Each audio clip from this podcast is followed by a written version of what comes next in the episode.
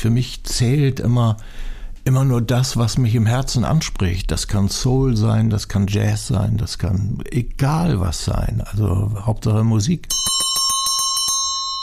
Oh, ich treffe mich ja öfter mal mit meinem Sohn, bin dann gerne im Eppendorfer Park mit ihm unterwegs, äh, weil äh, das so mit so unglaublich vielen Erinnerungen verbunden ist. Ich war ja damals, habe gewohnt mit meinen Eltern in Eppendorf und ich war mit meinem, meinen Kindern dort immer rodeln.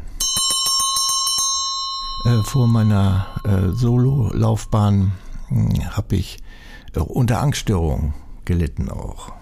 Und äh, das war ziemlich extrem, über drei, vier Jahre. Und äh, weil ich damals schon eine Familie hatte und, und hatte Angst einfach, sie nicht versorgen zu können und so weiter. Und darüber hinaus war es völlig unklar, was mit der Karriere passiert.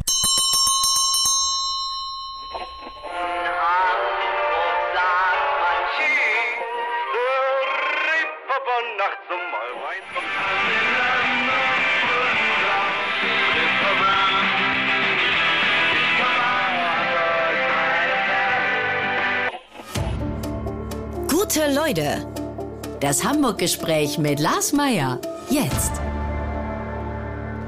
Heute bei mir zu Gast ist der Musiker und Schauspieler Joachim Witt. Moin, moin. Moin, moin. Du bist am 22. Februar 1949 in Hamburg geboren, wo du auch die Schauspielschule besucht hast. Nach zwei Jahren am Thalia Theater galt dein Fokus der Musik. Du hattest 1981 mit Goldener Reiter deinen musikalischen Durchbruch und zählst zu den größten Stars der neuen deutschen Welle. Seitdem hat sich dein Musikstil immer wieder gewandelt und du hast in diesem Jahr dein sage und schreibe 20. Album veröffentlicht. Du bist verheiratet, hast zwei Kinder und zwei Enkelkinder und lebst im Hamburger Norden. Ich habe das schon gesagt, dein Karriereweg war alles andere als geradlinig. Du bist aber nie von deinem Künstlerdasein abgerückt. Äh, warst du irgendwann mal am Zweifeln und hast gedacht, vielleicht werde ich jetzt doch noch Kellner oder äh, Bäcker oder Automobilverkäufer? Naja, wenn du, äh, wenn deine Karriere auch ähm, einen Knick hat, oder es waren ja mehrere Knicks so im Laufe der Zeit, dann ab und zu überlegt man sich schon, was mache ich, wenn ich nicht genug äh, Geld verdiene, um die Familie zu ernähren. Ne?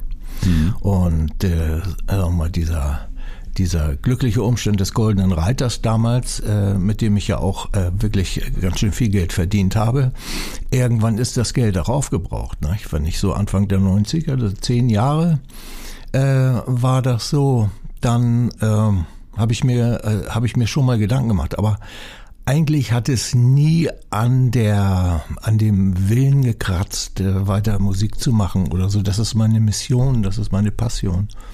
Das ist äh, und ich hatte und ich hatte in der Zeit muss ich sagen auch äh, einige Unterstützern, die mir dann in der einen oder anderen äh, Lage auch geholfen haben. In erster Linie meine Mutter mhm. die immer fest an mich geglaubt hat und so. Und meine Mutter, zu der konnte ich immer gehen, wenn ich irgendwelche Probleme hatte und so. Und die hat mir immer, immer wieder geholfen. Und das ist natürlich großartig, wenn du so ein äh, Familienmitglied hast, der die äh, das unheimlich äh, ja nah bei dir steht. Mein Vater lebte in der Zeit schon gar nicht mehr. Das war der ist relativ äh, früh mit 59 schon gestorben mhm. an der Tischtennisplatte seines Vereins. Ui. Und ja, das war sehr schmerzlich, sehr traurig und äh, war immer Sportler und so weiter, aber äh, es hat ihn dann erwischt aufgrund bestimmter Umstände, die man auch erklären kann. Äh, das war äh, nicht so aus heiterem Himmel, aber eben doch äh, nicht unbedingt erwartbar für uns so in der Form. Wie alt warst du da? Da war ich 21. Hat dich das in irgendeiner Form geprägt?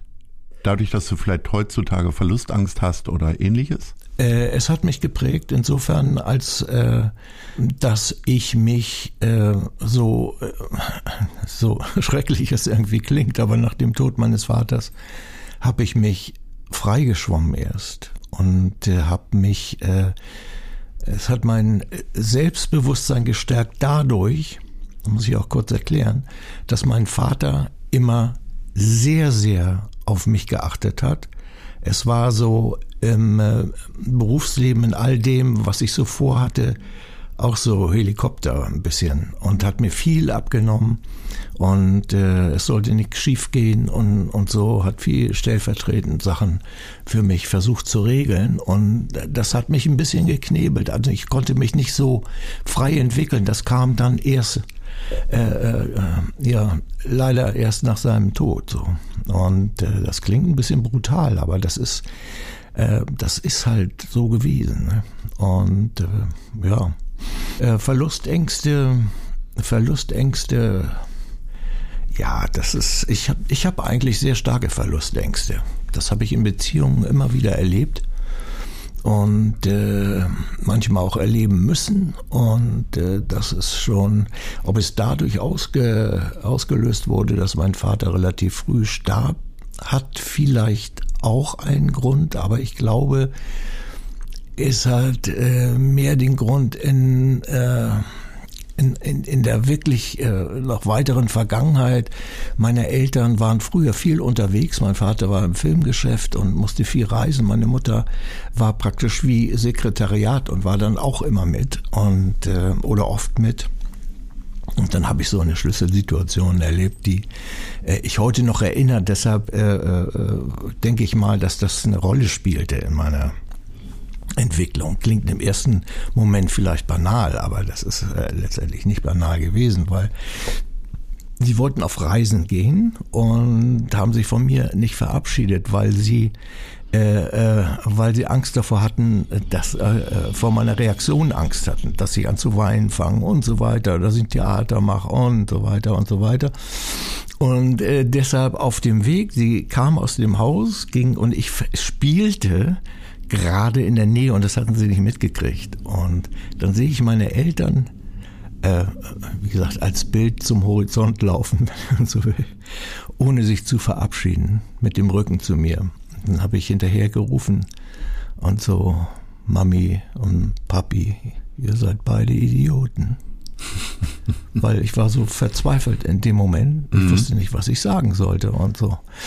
Und äh, das habe ich anscheinend vielleicht paar Mal erlebt so, aber das, das erinnere ich. Und ich glaube, das ist auch mit den Auslösern. Es klingt alle, es klingt irgendwie so banal, aber das sind so Sachen, die sich so festsetzen, sonst hätte ich es nicht so stark erinnert. Das war ein Schlüsselerlebnis äh, für äh, das Gefühl, was es nachher vielleicht verstärkt hat in Form von Verlust, Verlustängsten. Ich weiß nicht so, ähm, ich bin, es kann auch sein, dass es dadurch äh, auch verstärkt ist, dass ich äh, früher ein, es ist heute zum Teil noch, aber früher war es sehr stark äh, angstbesetzt. Das heißt, ich bin, wenn man vielleicht so sagen mag, ein hypersensibler Mensch von der Veranlagung. Das heißt, ich habe alle Antennen ausgefahren, in jeder Situation. Mhm. Das heißt, es ist eine relativ starke Reizüberflutung und Einschätzung dessen, was passiert, wenn das nicht ist, wenn das nicht ist, wenn das kommt. Und äh, dadurch hatte ich in einer Situation, früher Ende der 70er Jahre, das war vor, äh, vor meiner äh, Solo-Laufbahn, hm, habe ich äh, unter Angststörungen gelitten auch. Und äh, das war ziemlich extrem über drei, vier Jahre. Und äh, weil ich damals schon eine Familie hatte und, und hatte Angst einfach, sie nicht versorgen zu können und so weiter. Und darüber hinaus war es völlig unklar, was mit der Karriere passiert. Und ich wollte ja unbedingt Musik machen und, und, und auch äh, Musik zu meinem Beruf machen und, und so weiter. Das war ein so dermaßen starker Druck, dass es, dass ich so eine Art Burnout, würde man heute sagen, aber es ist noch weitreichender. Und das hat äh, drei, drei Jahre gedauert, bis, bis das äh, erledigte mit sich mit meinem Karriereanfang, als ich merkte, aha, da geht doch was. Du warst 32 bereits, als der Goldene Reiter rauskam mit dem verbundenen Album Silberblick. Ja. Ähm, Im Nachhinein war das gut, dass es vermeintlicherweise noch ein bisschen hat gedauert hat und du auch dieses Kämpfen und diese Ängste kennengelernt hast, äh, als wenn du jetzt, wie es ja häufig jetzt der Fall ist, als 19-, 20-Jähriger so hochgeschossen wirst und die Welt dir zu Füßen liegt. War das, ist das eine Sache, wo du vielleicht im Nachhinein sagst, ach, eigentlich war es so auch in Ordnung? Ja, da sagst du was sehr Entscheidendes, äh, weil ich glaube, ich war äh, vielleicht äh, besser bereit als so manch anderer, der in seiner Wick Entwicklung mit Anfang 20 oder noch nicht mal 20 da Dinge auf ihn zukommen, die er gar nicht so äh, bewältigen kann, der in dem Sinne. Und deshalb habe ich das eigentlich relativ cool gesehen. So, ich war da relativ entspannt. Der hat dich ja, dieser Hit hat dich ja beruhigt. Nährt der dich heute auch noch? Also damals hat er ja sehr viele Platten verkauft. Klar, das Geld ist dann Anfang der 90er weg gewesen, aber man kriegt ja immer wieder nochmal GEMA-Ausschüttung.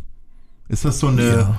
so eine lebenslange Rente, wenn man so einen Hit hat? Also es ist schon eine Art Lebensversicherung, ja. Das kann man so sagen. Es hat sich ja zum Evergreen entwickelt. Das wurde ja immer wieder neu, auch, äh, wie man sagt, abgefeiert und, und es gab so verschiedene Revivals auch in, de, in dem Bereich und es ist nach wie vor so. Jetzt hat, hat äh, Warner das alles wieder veröffentlicht und, und Backkatalog und, und, und so weiter und es gibt so ein der Goldene Raver ist von Koma Kino in Anfang äh, 90, Anfang der 90er geremixed worden und das ist, ist im Moment auch auf den ganzen Elektrofestivals läuft das. Also das ist schon, schon ziemlich krass irgendwie, was man da so erlebt. Aber ich bin sehr glücklich darüber, dass es diese Form der Erhaltung des Titels gibt. Mit dem Erfolg dieses Liedes gab es ja auch ein bisschen eine Abkehr von der Schauspielerei. Äh, würdest du vielleicht jetzt so, wo du sagst,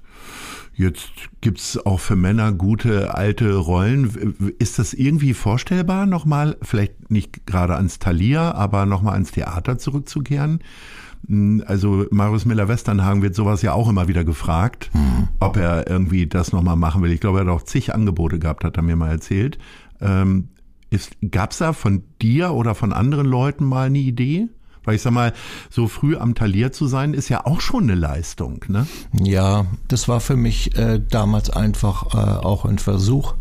Damals in der Zeit, als äh, Düsenberg aktuell war für mich musikalisch und ich wollte es einfach mal ausprobieren mich ausprobieren am Theater, weil mir mal jemand sagte und dann auch, in der Schauspielschule äh, sagte, dass das etwas für mich wäre, was, was durchaus aus realistisch äh, erscheint, diesen Weg zu gehen. Und dann, äh, aber ich muss dir ganz ehrlich sagen, für mich ist das nichts. Ich bin so, ich bin äh, so beschaffen, dass ich mir ganz schwer was sagen lassen kann.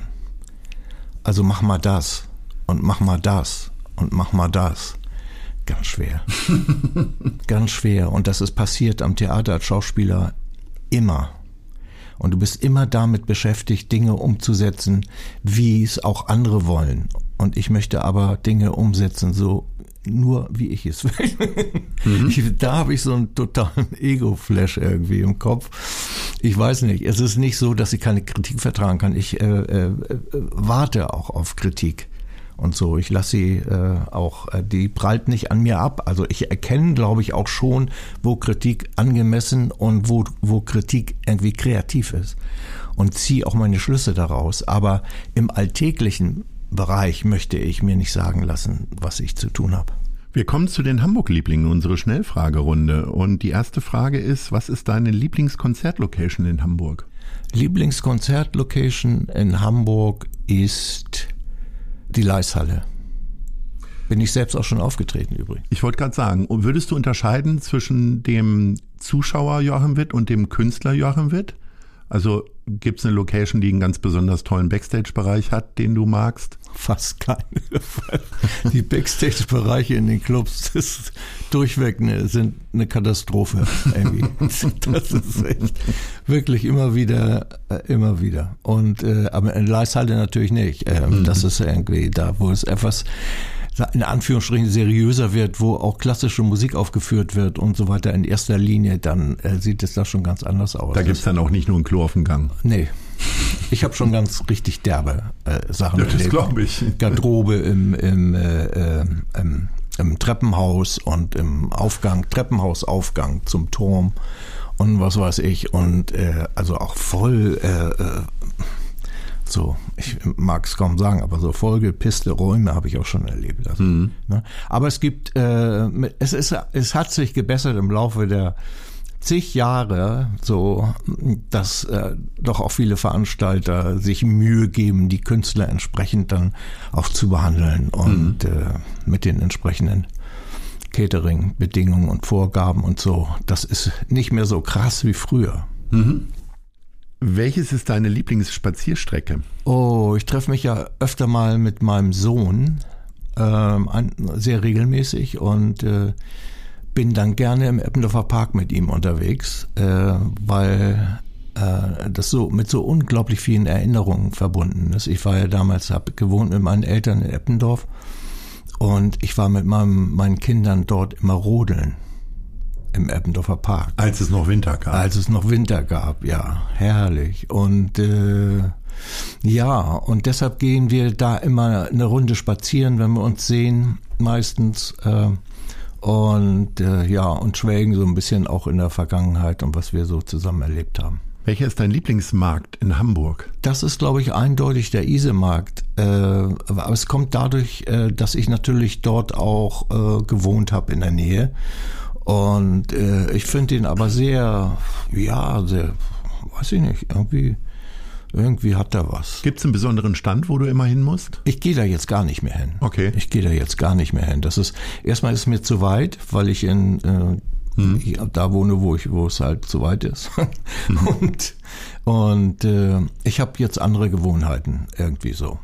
Äh, auch einzukaufen, andere Gewohnheiten. Hm. Auch äh, ich mag auch, man höre und staune nicht. Ich mag nicht kochen. Mhm. Ich hasse Kochen. Interessant. Es ist für viele ja so, auch für meinen Bruder, der benutzt es so, der kocht leidenschaftlich gerne und dabei entspannt er sich. Mich macht es fertig. Wenn ich anfange zu kochen, das macht mich nervös. Und es kostet, ich habe immer das Gefühl, es kostet mich Zeit, die ich lieber anders verwende. Deshalb gehe ich leidenschaftlich gern essen oder ich bestelle mir etwas Ausgesuchtes. Was wäre denn das Maximum, was du kochst? Spiegelei oder hört oh, nee, schon bei Teewasser auf? Nee, ich kann schon ganz, äh, ganz gut. Ich habe zwischendurch immer mal so gekocht. Aber wenn man mich fragen würde, wie ich mich ernähre, dann ist das meine Antwort. Mhm. Aber ich habe natürlich, kann äh, so einfache Sachen kann ich auf jeden Fall kochen. Nur bei Soßen wird es dann äh, schon anders. Äh, dann sind wir schon bei der richtigen Frage. Welches ist dein Lieblingsrestaurant? Tassayara in Eppendorf ist mein mhm. Lieblingsrestaurant. Das ist seit, glaube ich, seit 73 gehe ich da, äh, bin ich da öfter. Die waren erst um die Ecke im Eppendorfer Baum und dann später äh, jetzt an der Kreuzung Eppendorfer Baum, Eppendorfer Landstraße, Tassayara, vegetarisches Restaurant. Da bin ich bin ich sehr, sehr gerne. Seit der Zeit immer wieder. Oder ich bestelle mir auch ab und zu dort was, ja. Welches ist dein Lieblingslied über Hamburg? Äh, ein Herz von St. Pauli mit Hans Albers. Schönes Lied. Ja. Unbedingt. Ähm, du hast gerade schon angesprochen, du bist in Eppendorf aufgewachsen. Wie sah denn dein Eppendorf der Kindheit aus? War das auch schon, hat er schon den spießigen Ruf, den es heute hat? Naja, es war immer schon ein, ein Stadtteil, der so sehr, sehr gepflegt war da war es nie dreckig oder irgendwie so, lagen Sachen ständig rum oder das war, Eppendorf war immer schon sehr gepflegt, das habe ich als Kind gar nicht mitgekriegt, weil äh, darauf achtet man als Kind nicht. Und äh, ich weiß nicht, das hat mich später auch nie interessiert, das war ja mal so, so ein, so, äh, Eppendorf, äh, wohnst in Eppendorf? Oder wer wohnt denn, wie kann man in Eppendorf wohnen? Man wohnt doch in der Schanze oder auf St. Pauli oder irgendwie sowas. Irgendwie so. Das fand ich immer sehr einseitig. Irgendwie. Guck mal, ich, ich bin dort aufgewachsen als Kind und habe da meine Kindheitserinnerung. Warum soll ich mir Eppendorf schlecht reden lassen? Klar. Hast du trotzdem vom wilden St. Pauli was mitbekommen in deiner Jugend? Zog dich das da schon hin? Ja, St. Pauli war für mich immer ein Magnet. Und zwar, ich habe meine, ein, meine gesamte Jugendzeit habe ich äh, sehr viel auf St. Pauli verbracht. Also ich äh, liebte die Diskotheken vom Top Ten bis äh, äh, keine Ahnung, irgendwie Starclub war ja, war ich auch noch, aber das war so, war ja äh, mehr so zum Ende des Starclubs so. Aber die ganzen Diskotheken, die es gab und, und so, da war ich ständig unterwegs. Ich hatte so einen Diskotheken-Freund, äh, äh, mit dem ich mich dann extra immer getroffen habe, um in die Diskotheken zu gehen. Und Diskotheken abwandern. so richtig ich habe es geliebt, wie ich Musik liebe. Äh, ich habe es geliebt zu tanzen und ah, es war einfach immer großartig und das war auf St. Pauli halt immer am besten. Du hast Star Club gesagt, der ist natürlich mit einer Band sehr besonders äh, verbunden, das sind die Beatles. Hast du die noch irgendwie mal erlebt oder auch nur aus Erzählungen? Nein, ich habe die Beatles habe ich nicht erlebt äh, nur aus Erzählungen, aber ich habe mit einem äh, guten Freund der Beatles zusammengearbeitet, Klaus Vormann. Mhm. Und Klaus Vormann kam damals aus Amerika wieder zurück nach Deutschland und ähm, hat äh, sich so orientiert, hat, äh, war bei einem Verlag, bei dem ich unter Vertrag war und so. Und da ist ihm meine Musik aufgefallen und wollte mich unbedingt treffen und so und dann äh, haben wir uns getroffen und dann hat er noch mal einen speziellen Mix vom Goldenen Reiter gemacht. Also der Mix, der jetzt veröffentlicht ist als Single, das ist ein Mix von Klaus Vormann. Auf der LP ist es der normale Mix. Mhm. Und so entstand auch äh, über die Sympathie hinaus Zusammenarbeit. Mit Rucksack und Tapuna habe ich, hat Klaus produziert, äh, mit der Band Kowalski zusammen äh, die, die, die als Musiker agierten und, und so weiter. Ja, doch, da gibt's äh, eine Geschichte, ja. Was war denn so, also als ich nach Hamburg kam, Mitte der 90er, ähm, haben mir die Leute immer wieder berichtet, natürlich vom Prince-Konzert, was ich, glaube ich, knapp verpasst habe, in Anführungsstrichen, ähm, aber auch Nirvana in der Markthalle, Depeche Mode in der Markthalle, das waren immer so die, die Klassiker, die man dann nannte, ähm, um sich zu positionieren. Was war denn so dein legendärstes Konzert in der Jugend? Led Zeppelin in der Leishalle. In der Leishalle? Das war so unglaublich laut. Ich glaube, da ist, es, ist der äh, Goldputz von den Wänden gefallen. Irgendwie. Es gab nur eine Band, die lauter war. Das war, war Mountain mhm. mit, äh, mit Leslie West an der Gitarre. Aber wirklich, Led Zeppelin war mega. Wann war das? Oh Gott, äh, wir waren dann Led Zeppelin in der Leishalle, war ja in den 60ern irgendwann. Ende 60er, Anfang 70er. War das die Musik, die dich in der Jugend auch geprägt hat? Led Zeppelin sehr stark, ja. Aber mehr aus den 60ern heraus die Beatles doch, äh, äh, doch mhm. eindeutig. Ja. ja. Ich sag mal, an deutscher Musik, weil du ja nun quasi mit der König der neuen deutschen Welle warst, Anfang der 80er. Ähm, was gab's da in den 60er, 70ern irgendwie außer Schlager? Gab's da schon ernstzunehmende deutsche Rockmusik, also der frühe Udo Lindenberg wahrscheinlich, aber. Ja, die, die, das fand ich auch sehr gut, ja, was Lindenberg machte. Ich fand aber auch sehr, sehr gut diese Krautzeit Zeit, die von Engländern immer Kraut äh, genannt wird, Krautrock. Ich fand, finde Can eine mega Weltband. Für mich ist äh, im elektronischen Bereich und so. Mhm. Dann Amondule war für mich immer Weltklasse äh, und Neu. Die Gruppe Neu war für mich Weltklasse. Michael Rothe auch. Mhm. Und da habe ich auch viel Inspiration geholt für das, was ich dann in den 80er Jahren gemacht habe. Du bist ja den größten Teil deiner künstlerischen Karriere hast du ja hier in Hamburg verbracht. Wann war die beste Zeit für Kreative und Künstlerinnen in dieser Stadt? Unabhängig. Also ich, äh, ich habe diese, diese Strömung oder so, wenn du jetzt denkst, irgendwas liegt in der Luft, lag schon was in der Luft, weil äh, Ende der 70er kam die Punk- und Wave-Bewegung und so. Das lag dann hier auch in der Luft, weil das war ja ein internationales äh, Phänomen, nicht nur in Deutschland. Und da, die Zeit fand ich sehr spannend. Mhm. Die Zeit fand ich sehr spannend. Das war so subkulturell äh, interessant. Dann war, war hier Marktstube hier in Hamburg. Und es fanden immer Konzerte äh, an Orten statt, die extra dann angemietet wurden. Mehr, mehr so Industrieschauplätze, so Industriehallen. Frühes Konzept der, des Reeperbahn-Festivals sozusagen, die ja auch Kann einige Orte umfunktionieren wie eine Bankfiliale. Ja, finde ich so. auch cool. Ja, nach wie vor. Ja. Interessiert dich denn die heutige Musikgeneration noch oder sagst du, ach, die sollen das machen, ich werde die nicht kritisieren, weil es gibt ja immer so, gerade im, äh, bei Musikdiskussionen immer diesen klassischen äh, Generationenkonflikt, ne? dass die Älteren die Musik der Jüngeren nicht verstehen oder wie tief bist du da drin?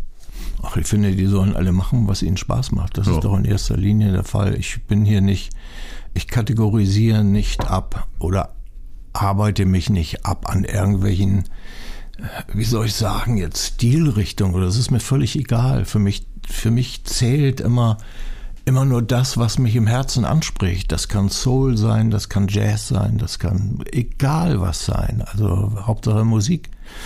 Und äh, insofern, was ich sehr beachtlich finde, ist im Moment so die äh, NNDW, diese neue Bewegung mit Edwin Rosen an der, als, als Speerspitze und so. Das finde ich schon klasse, mhm. weil die haben, adap, adaptieren so Sachen aus der äh, NDW machen es aber, ich finde, äh, zum Großteil besser, weil die Texte sind besser.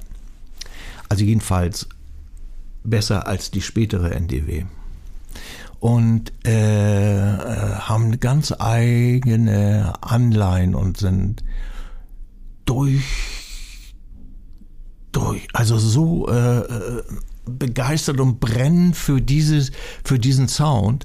Äh, das beeindruckt mich im Moment sehr. Und äh, ja, das, das gibt's für mich an neuen Dingen, die ich, die ich sehr interessant finde. Die neue deutsche Welle, äh, Anfang der 80er aufgekommen, wie gesagt, auch mit dem Goldenen Reiter, so als äh, Vorreiter hätte ich jetzt fast gesagt, ähm, hat viele Leute erstmal verschreckt weil es gab Musik im Fernsehen, da gab es dann Bands, die äh, das Playback in der Hitparade abgelehnt haben, äh, äh, mit Instrumenten geworfen haben oder ähnliche Dinge.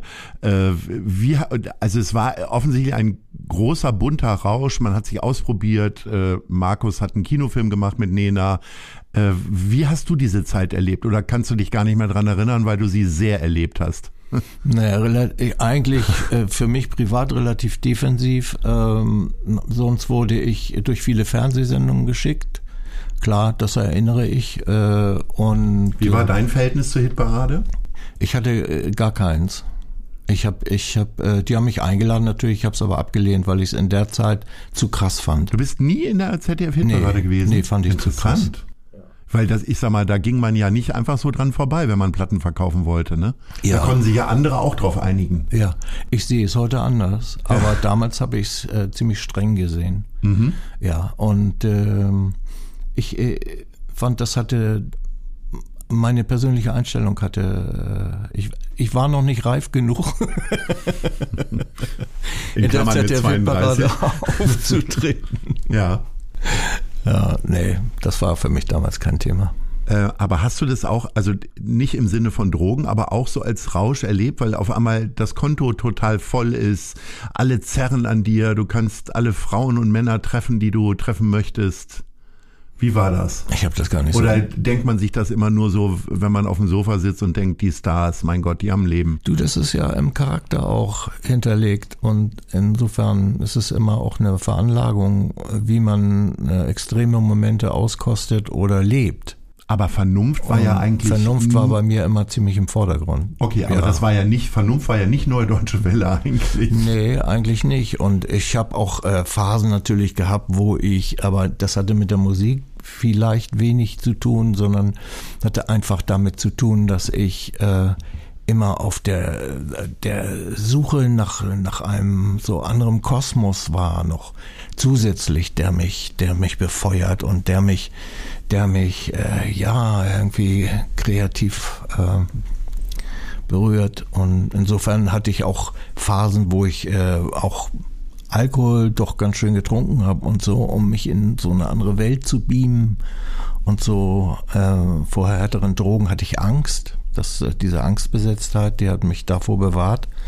Und äh, ja, es gab schon, gab dann schon extreme Phasen, aber die habe ich alle irgendwie ganz gut bewältigt und hinter mir gelassen. Und die allgemeine Stimmung habe ich, wie gesagt, sehr, sehr defensiv erlebt. Habe ich immer nur offensiv erlebt, wenn ich irgendwie eingeladen war. Mhm. Irgendwo, so wie wir jetzt mhm. hier sitzen und uns unterhalten. Aber ich bin eigentlich als Typ eigentlich eher ein sehr defensiver Typ, der zwar auf der einen oder anderen Party auch mal richtig dabei ist, ne?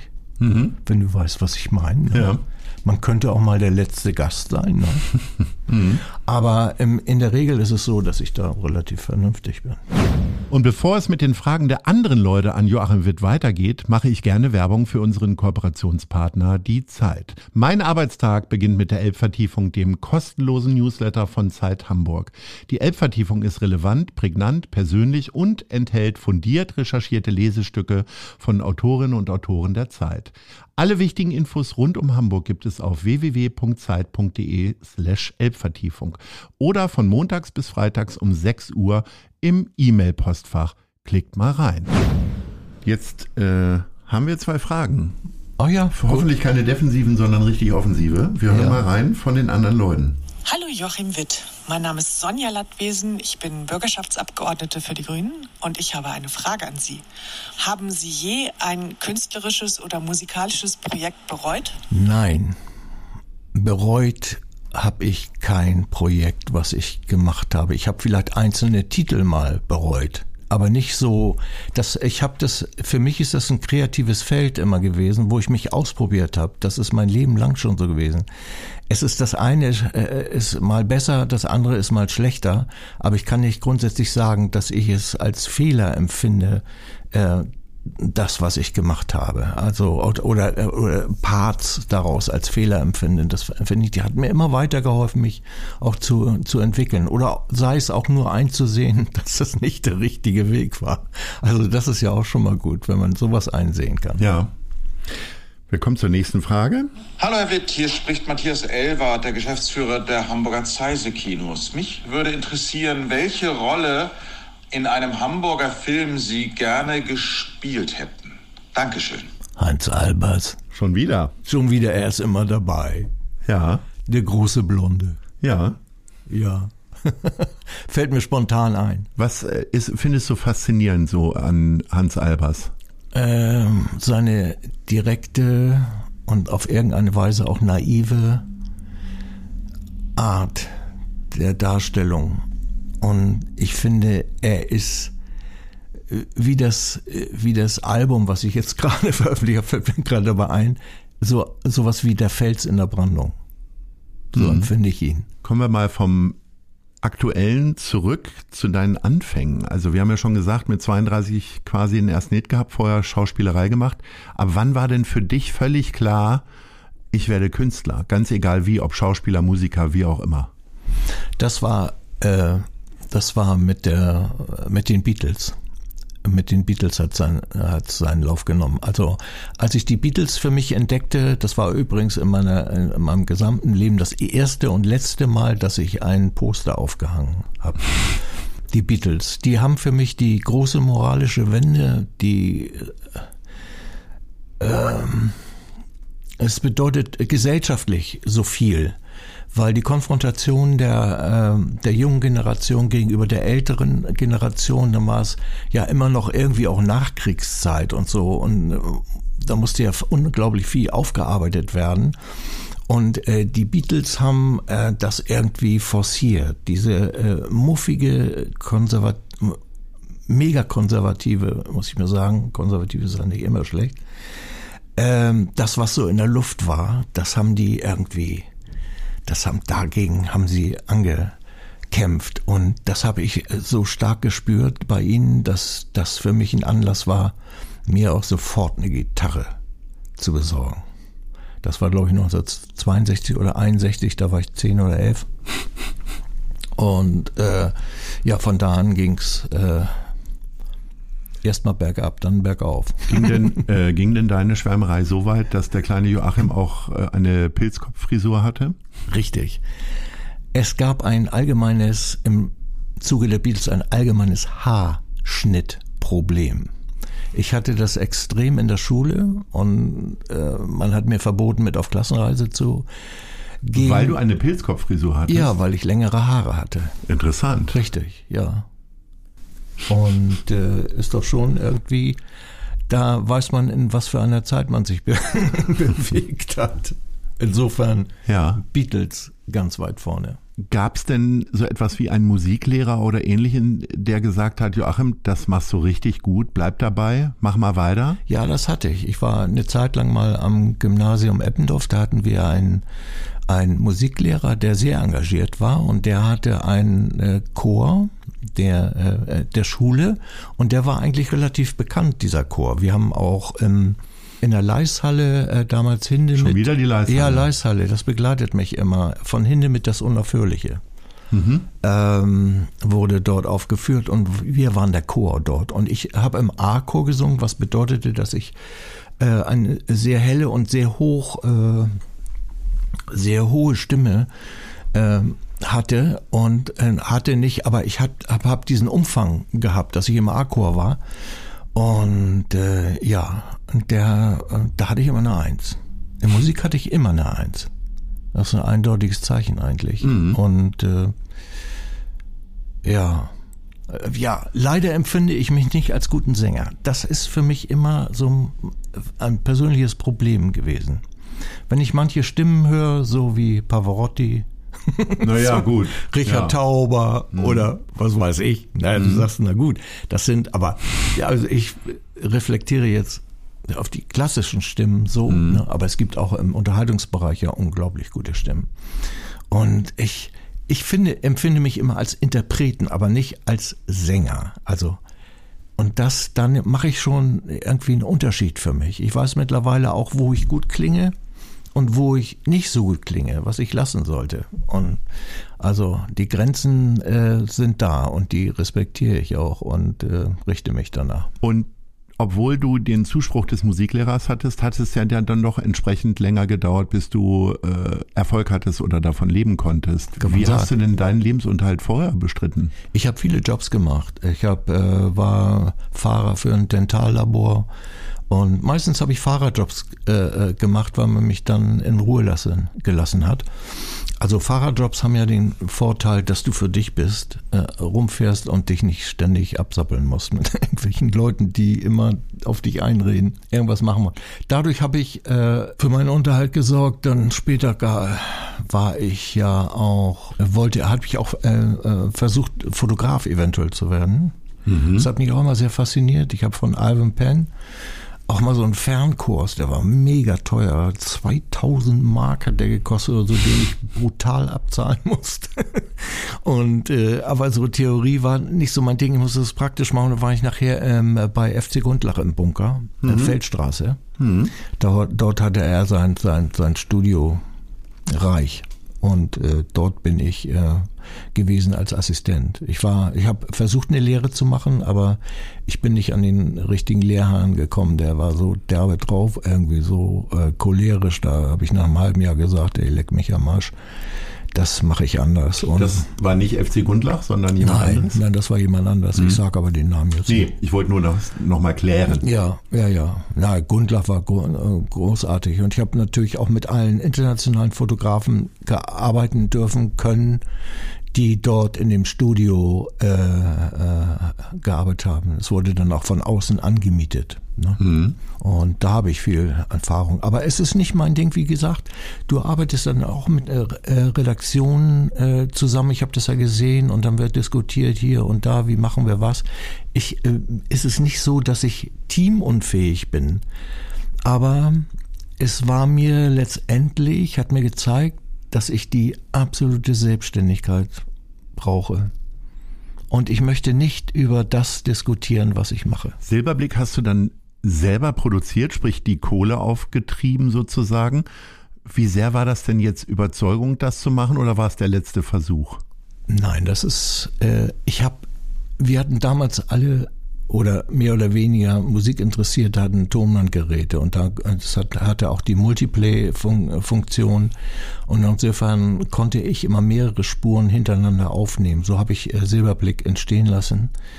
Ähm, und ein etwas professionelleres Gerät hatte mein Freund Harry Gutowski, äh, mit dem ich heute auch immer noch befreundet bin und habe in der Zeit, als er im Urlaub war, habe ich Gesamt Silberblick per Multiplay bei ihm in der Wohnung aufgenommen und dann danach innerhalb von einer Woche äh, das gesamte Album getextet. Und das ist so äh, ziemlich eins zu eins auch übernommen worden, damals im Can-Studio im Inner Space in Weilerswist, äh, weil ich unheimliche Angst davor hatte, äh, Effektebenen äh, mir ausreden äh, zu lassen. Und ich wollte so, das siehst du schon mal wieder. Ich wollte so, wie ich es mir ausgedacht hatte, eins zu eins und so. Ein paar Sachen haben wir natürlich ein bisschen, äh, äh, natürlich technisch äh, besser, besser gemacht, aber es ist alles eins zu eins dann übertragen worden auf, auf, auf, äh, auf 24 Zoll. Und ja, ein intensiver, relativ kurzer Prozess, der aber mich extrem befreit hat, weil äh, auch gesellschaftliche Vorgänge und so ich verarbeitet habe in den Texten und so. Äh, nicht unbedingt so hier, sondern irgendwie so verarbeitet auf meine persönliche äh, Art und Weise das, was mich gestört hat oder was mich stört. Es hat sich ja gar nicht so viel verändert. Es, ist, es stören dann ja immer dieselben Sachen. Also mich jedenfalls. Und äh, ja, ähm, das war ein Freischwimmer. Zwei Generationen später hast du dann mit einer anderen Art von Musik wieder einen Riesenhit gehabt, mit Die Flut. Ja. Was ist dazwischen passiert und wie führte es dich dann zu diesem Hit? Also in der Zwischenzeit habe ich eine sehr äh, wegweisende Beziehung gehabt. Ähm, heute immer noch äh, eine, eine äh, die beste Freundin, die ich habe neben meiner Partnerin. Und ähm, da ist es so, dass die Suche Anfang der 90er nach einem Anschluss, äh, das war das größte Problem. Und das, da hatte ich auch eine wirklich existenzielle Krise, muss ich sagen. Ähm, wir sind ja damals nach der Öffnung, äh, ähm, nach der Zusammenführung der beiden äh, deutschen Staaten, sind wir äh, durch die äh, ehemals DDR getourt mit einem NDW-Paket. So konnte ich meinen Lebensunterhalt verdienen. Mhm. Äh, und auf der anderen Seite auch äh, viel Spaß haben mit meinen Kollegen. Wir waren damals mit Peter Schilling, mit Fräulein Menke, mit, äh, mit Markus, Hubert K. und, und so weiter. War Geier Sturzflug war auch dabei. Und konnten den Menschen dort etwas geben, was sie vorher in der Form nicht bekommen konnten, jetzt direkt aus dem Westen. Und das war eine sehr ähm, lehrreiche Zeit. Ich habe da äh, erstmal äh, wirklich äh, kennengelernt, äh, was Respekt ist, was soziale, äh, soziale, wie soll man sagen, äh, ja, soziale Kompetenz und so weiter anging. Und das rührt mich heute noch, weil, weil das ganz, war ganz wichtig irgendwie für, für mich, das kennenzulernen, weil ich kannte ja aus dem Westen eher so dieses ganze Ellbogen und man redet dann auch noch äh, oftmals relativ unoberflächlich oder keine Ahnung und so. Das war, das war da ganz, war völlig anders. Und äh, ja, das war so eine Erfahrung. Nicht, dass ich jetzt äh, äh damit sagen will, dass die DDR das Geilste ist, was es gab, sondern es war, es hatte Begleiterscheinungen, die im sozialen Bereich durch die gegenseitige Hilfe, die äh, man sich gab und leistete, äh, eine andere soziale Befindlichkeit hatte. Und die hat man auf den Konzerten äh, extrem gemerkt und das war ein absolutes Wohlgefühl, war ganz toll. Ich erinnere mich gerne an die Zeit und äh, dann äh, kam halt äh, Anfang der 90er Jahre dazu, dass äh, es irgendwie auch nicht abendfüllend war, nun ständig bei dieser Sache zu bleiben. Und ich war, hatte, hatte, war dann irgendwie so unzufrieden. Und habe mir dann ähm, viel diskutiert, auch mit meiner Partnerin damals. Und sie hat mich dann durch eine Eingebung auf, auf den Weg gebracht, den ich nachher eingeschlagen habe. War der Erfolg und das Empfinden dieses Erfolgs ähnlich wie beim Goldenen Reiter? Es war eine, eine Bestätigung dessen, dass ich äh, mit dem, wie, wie ich musikalisch denke, nicht immer so falsch liegen kann. Und habe das natürlich auch sehr genossen, muss ich sagen, weil auch diese neue Art von Sound mich sehr eingenommen hat und, und ich hatte das Gefühl, ich äh, konnte meine Gefühle auch noch stärker nach außen tragen durch die Texte, die haben sich ja auch ein bisschen verändert. Und das war eine tolle, tolle Erfahrung. Ist ja bis heute eine tolle Erfahrung. Ich habe ja in diesem Fahrwasser immer dann doch sehr stark weitergearbeitet. Und ja. Jetzt hat man, hast du beide Hits quasi, auch wenn sie viele Jahre auseinander liegen, immer noch zu einer Zeit gehabt, als sehr viele Platten verkauft wurden. Heute verdienen Künstlerinnen und Künstler fast gar kein Geld mehr mit äh, Plattenverkäufen bei Streaming sieht es auch eher so in Pfennigbereichen aus, was man da verdient. Bist du immer gerne auch aufgetreten? Äh, früher nicht so gerne. Heute lieber als früher. Und äh, weil ich zelebriere jetzt so es ist äh, so eine Energie mit dem Publikum, was mich sehr, was mich sehr aufbaut und was mich diesen Moment des Auftritts, diese zwei Stunden oder zweieinhalb Stunden, die es dann sind, sehr rauskatapultiert aus dem alltäglichen, aus dem alltäglichen und mir ein unheimlich tolles energetisches Gefühl gibt, äh, dass ich, wie ich dann auch hoffe, ich äh, auch übertragen kann auf das Publikum. Und bisher ist es so, wohl die letzte Zeit, dass es auch sehr gut funktioniert. Und deshalb gehe ich auch sehr gern auf die Bühne mittlerweile. Früher war das nicht so. Wir kommen zu der Rubrik Wissenswertes und jetzt kommst du. Ein paar Fakten über Hamburg. In Hamburg wird etwa alle 35 Minuten ein Fahrrad geklaut. Also etwa 41 Räder am Tag. Welchem verlorenen Gegenstand trauerst du heute noch hinterher? Ja, das ist ja eine geile Frage. Ich hoffe nur geile Fragen hier in der letzten Dreiviertelstunde. Welchem Gegenstand keinem. Gar nicht? Nein. Irgendwas beim Umzug mal verloren gegangen oder die Mutter hat's weggeschmissen? Nein, nein, nein. Nein, nein. Ich kann mich sehr schnell auch von Dingen trennen. Ja. Das finde ich ganz cool eigentlich. Ähm, ich kann auch plötzlich in einer Einzimmerwohnung mit einem Tisch und zwei Stühlen wohnen. Ginge alles. Ja. Also ich bin da sehr offen. Wir kommen zum nächsten Fakt. Das längste Fußballspiel der Geschichte fand in Hamburg statt. Nach 111 Stunden Fußball beendete der Schiedsrichter die Partie zwischen den beiden Amateurclubs FC Hamburger Berg und VfL Wallhaben aus Rheinland-Pfalz. Was könntest du dir ewig anschauen? ewig anschauen? Ach, du eher so Dokus. So wie, so diese ganzen Dokus, die Rentner gerne sehen. So Landschaftsdokus, so Tierdokus. Weltreisen, ja. Tierdokus.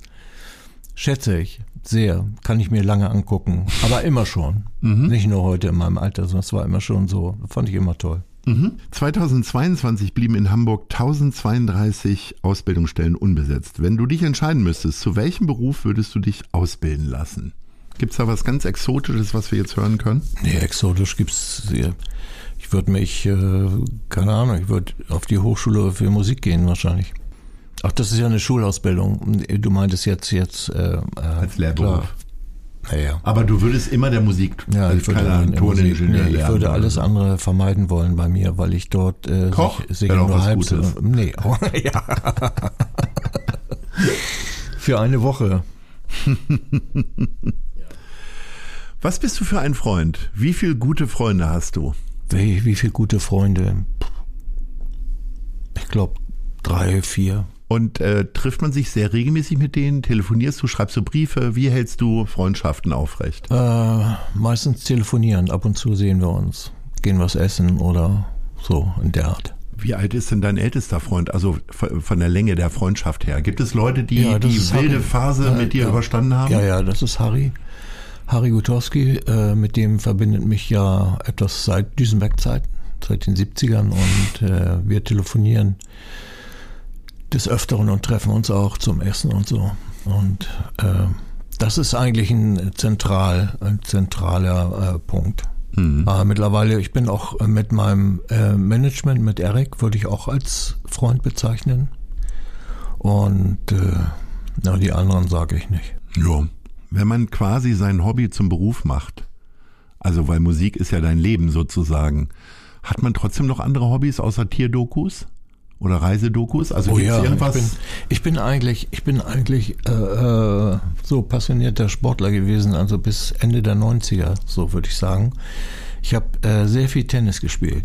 Äh, das war mein, mein Haupt, das war mein Hobby, Tennis in erster Linie, ja. Ja, ich habe früher auch beim HSV Fußball gespielt. Äh, bis in die Jungmann rein. Mhm. Das war doch ziemlich äh, lange dann noch, aber dann wurde es irgendwie, hat die Pubertät mich so stark erwischt, dass Leistungssport für mich nicht in Frage kam, jedenfalls nicht auf dem Gebiet. Das heißt, du, äh, theoretisch hättest du dann wahrscheinlich mit Uwe Seeler auch äh, zusammenspielen können. Du, das, äh, wäre fast äh, möglich gewesen. Ich habe nachher mal die, aber die waren schon älter. Ich habe Ja. ich hab mal ein Spiel gehabt mit Dieter Seeler und den ganzen alten HSV-Recken. Mhm. Haben wir mit der Synchronmannschaft, Alster äh, Synchronmannschaft, mal gegen äh, die Mannschaft gespielt. Wir haben keine Chance gehabt, weil die selbst in ihrem Alter so routiniert und so unglaublich gut waren. Keine Chance. Aber das hat Spaß gemacht. Wer jetzt rechnen konnte und vorhin zugehört hat, weiß, dass du nächstes Jahr 75 Jahre alt wirst. Ist das für dich ein Anlass, eine Riesenparty zu machen oder irgendwas zu ändern oder? Also ich mache jetzt jedes Jahr eine Party, weil es kann immer die letzte sein. Und äh, ähm, ich liebe das Leben sehr und äh, liebe meine Familie vor allen Dingen auch sehr. Und äh, deshalb, wenn ich daran denke und an die Endlichkeit des Lebens, dann wird mir ein bisschen, bisschen komisch und ein bisschen äh, sowohl warm ums Herz als auch äh, dann kommen manchmal auch so ein paar Ängste hoch. Vor allen Dingen auch, wenn man weiß, wie, wie man seine Familie vielleicht, wie sie zurückgelassen wird. Auch da, daran zu denken, das, das ist sehr schwer manchmal für mich. Da sind wir wahrscheinlich wieder bei den Erlebnissen rund um den Tod deines Vaters, nehme ich an. Ja. Und ähm, würdest du denn sagen, es war alles gut, so wie es gelaufen ist? Wenn du jetzt schon mal ein kleines Zwischenfazit ziehen möchtest? Ich habe, ich äh, bin sehr froh, dass ich auch die kreativen Peaks hatte in meinem Leben. Dass ich meine Art, mich musikalisch auszudrücken, auch zeitweise mal viele Menschen interessiert hat. Das hat auch mit dem Ökonomischen nichts zu tun, sondern es ist einfach so, dass man sich verstanden fühlt. So, und diesen Anspruch habe ich eigentlich immer noch. Und äh, ja, und ich glaube, dass diese die Zeit, die dazwischen war, wo man sich äh, dann mal durch Krisen bewegen musste, dass die ein absolutes Lehrstück sind für das, wie ich mich heute aufführe und auch äh, wie ich mich wie ich mich selber wahrnehme und äh, wie ich mich fühle. Und äh, deshalb möchte ich keine Zeit missen. Ich hoffe, du wirst auch diese Zeit nicht missen, die wir jetzt hier zusammen verbracht haben. Wir sind nämlich schon am Ende unseres Gesprächs. Das führt mich immer wieder zu den beiden gleichen Fragen, die ich jedem stelle. Wo siehst du dich in fünf Jahren? Sehr sakrale Frage.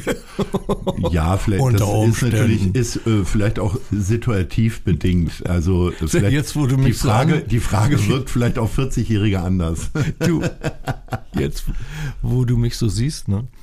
Ähm, Also ich habe groß, hab große Hoffnung, dass, dass du auch noch zehn Jahre hier bist, Ja. so vital, wie du rüberkommst. ja, äh, in fünf Jahren, in fünf Jahren mh, werde ich immer noch Musik machen. Das, äh, Auch noch auf der Bühne stehen? Das weiß ich nicht. Das entscheide ich nach äh, Befindlichkeit. Wo siehst du Hamburg in fünf Jahren?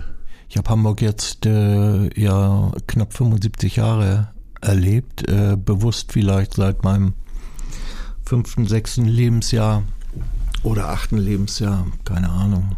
Äh, ich glaube, das ist schwer zu sagen. Ich glaube nicht, dass sich so wahnsinnig viel verändert. Ich glaube nicht, dass sich äh, die Stadt als Stadt so wahnsinnig viel verändert. Ich habe ja die ganzen Veränderungen mitbekommen. Dann wurde hier gebaut, wurde da gebaut, dann wurde was, was Neues und dann Philharmonie und die- dies und das und das und das. Es ist immer im Lauf, im, im Laufe der Zeit. Menschen lassen sich immer wieder was Neues einfallen. Es werden Veränderungen da sein, die sich äh, vor allen Dingen im architektonischen Bereich äh, abspielen.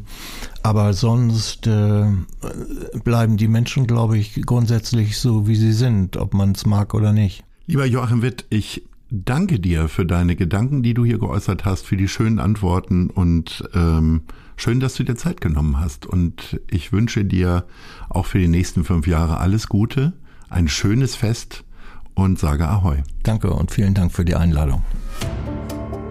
Das war gute Leute. Das Hamburg-Gespräch mit Lars Meier. Von der Gute-Leute-Fabrik, der Szene Hamburg und dem Zeitverlag. Folgt dem Hamburg-Gespräch als Podcast auf allen bekannten Streaming-Plattformen. Jeden zweiten Montag neu.